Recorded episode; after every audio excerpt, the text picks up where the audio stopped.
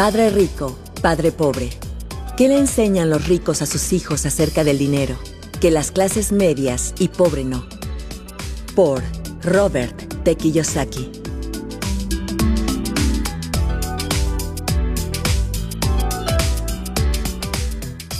Este análisis corresponde al libro Padre Rico, Padre Pobre, un libro que da consejos para desarrollar la inteligencia financiera y así conseguir nuestra independencia económica.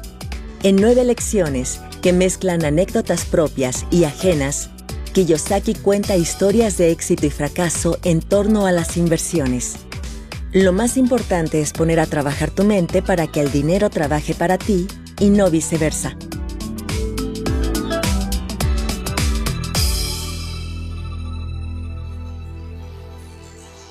Rico y pobre. Robert tenía dos padres, uno rico y uno pobre. El padre pobre tenía títulos universitarios. El rico no había terminado sus estudios. El padre pobre le decía que el amor por el dinero es la raíz de todos los males. El rico le decía también que no tener dinero es la raíz de todos los males. Mientras el padre pobre le decía que no podían darse ese lujo, el padre rico le pedía que pensara qué tendría que hacer para darse ese lujo. Robert se enfrentó a la disyuntiva de a qué padre hacerle caso. Cuando tomó partido por el padre rico, éste le dio varias lecciones. La más valiosa es que los pobres y la clase media trabajan para obtener dinero y los ricos, por el contrario, hacen que el dinero trabaje para ellos. La mayoría de la gente trabaja mucho a cambio de poco dinero. Se aferran a la ilusión de tener un empleo seguro.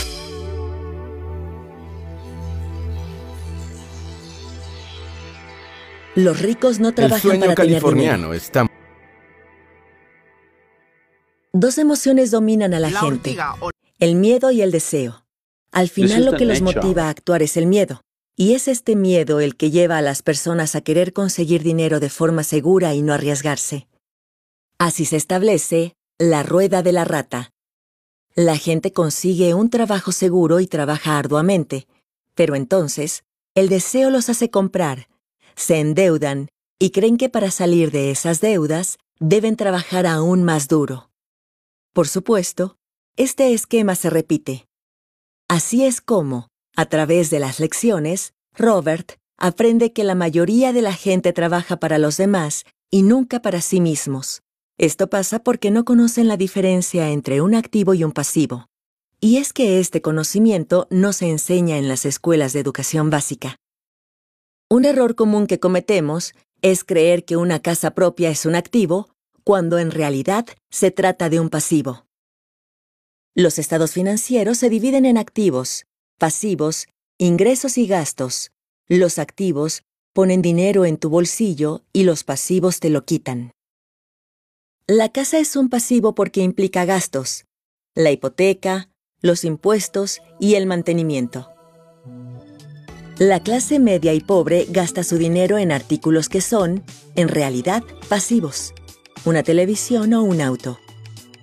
Para salir de la carrera de la rata, hay que invertir en activos.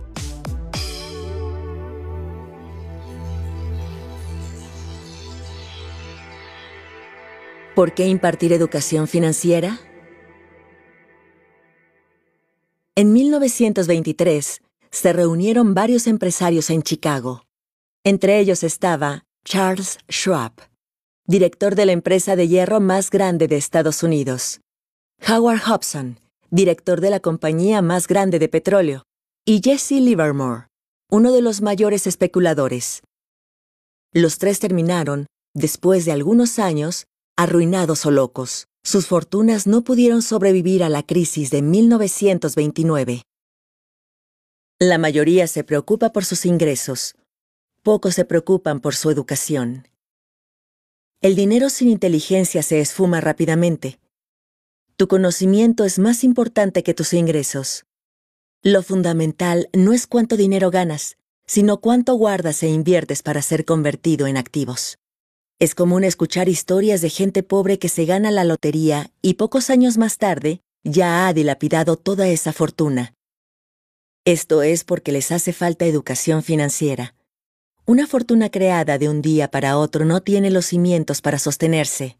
Las personas pudieron tener excelentes calificaciones cuando fueron estudiantes y luego ser excelentes trabajadores en una gran empresa. Pero eso no garantiza que sean solventes económicamente. Esto es porque en la escuela nos educan para emplearnos y no nos dan cimientos financieros para generar nuestra propia riqueza.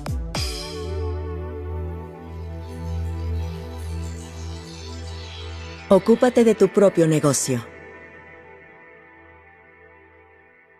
Los ricos invierten su dinero en activos como acciones de bolsa, bonos, bienes inmuebles y otros negocios que no implican su presencia. Por ejemplo, los bienes raíces se deben vender por un precio más alto del que fueron adquiridos. Si el mercado no es propicio, entonces la propiedad se pone en renta hasta que su valor aumente.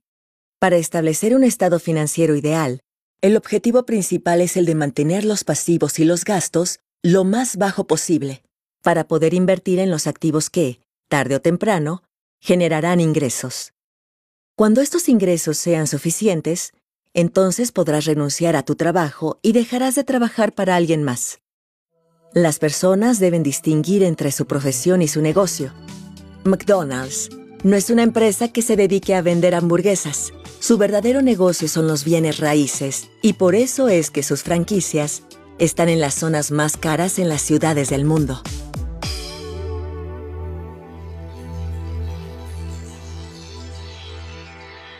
La historia de los impuestos y del poder. Los impuestos no son algo nuevo. Los primeros surgieron en las sociedades antiguas de China, Egipto y Mesopotamia. Su finalidad era financiar guerras, construir pirámides o explorar el mundo, como fue el caso con los reyes católicos de España. Al principio, los impuestos se cobraban a quien más tenía, es decir, a los ricos. Pero, al crearse las corporaciones, las cosas cambiaron, de tal manera que los que terminaron pagando más fueron los pobres y la clase media. Un empleado común paga alrededor de 35% de su salario en impuestos, mientras que las corporaciones pagan solo el 12%. A los trabajadores se les quita automáticamente el impuesto. Antes de que reciban su sueldo, ya tienen un descuento realizado. Las grandes corporaciones primero reciben las ganancias Luego gastan ese dinero y al final pagan los impuestos.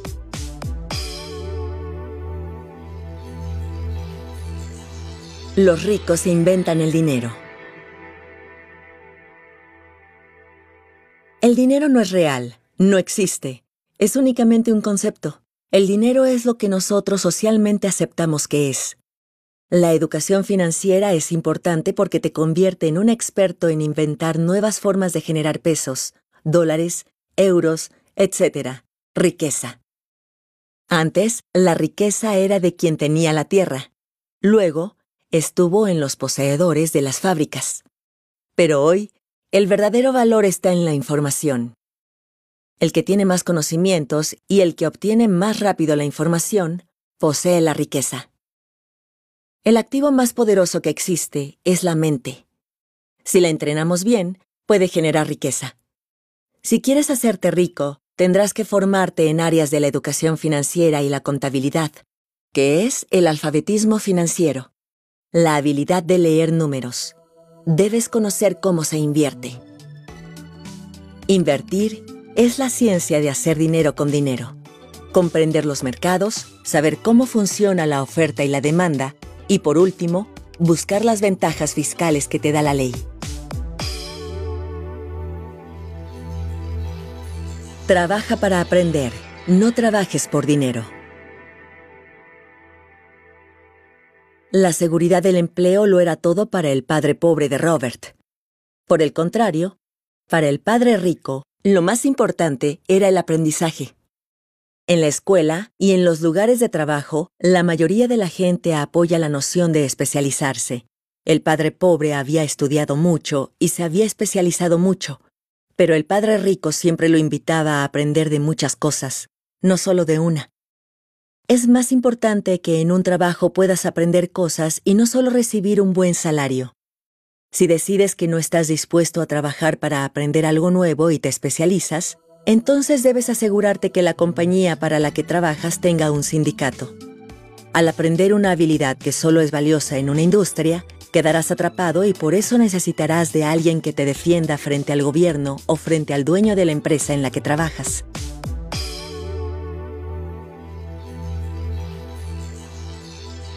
¿Cómo vencer los obstáculos? Existen muchas razones por las que la gente, incluso con educación financiera, puede enfrentarse a obstáculos que le impidan su independencia económica. Por ejemplo, el miedo, el cinismo, la pereza y la arrogancia.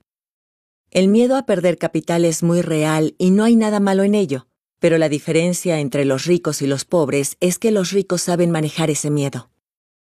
Aunque el fracaso es una posibilidad, lo importante en esos casos es convertir los fracasos en experiencias para transformarlos en victorias. Es mejor alejarse de las personas cínicas. Estas personalidades rara vez ganan algo. Siempre están esperando la catástrofe que nunca llega. Y si llega, la inteligencia financiera es la que te puede hacer sortear esos problemas. Ante la pregunta de cómo vencer la pereza, la respuesta es fácil, con un poco de ambición. Siempre se dice que la ambición es mala y todo en exceso lo es. Pero un poco de ambición nos hará movernos, salir de nuestra zona de confort y perseguir grandes sueños. La arrogancia nos impedirá aprender de los demás. Nos hará pensar que lo que no sabemos no tiene importancia. Eliminar la arrogancia nos permitirá diversificar nuestros conocimientos, los cuales nos generarán más valor.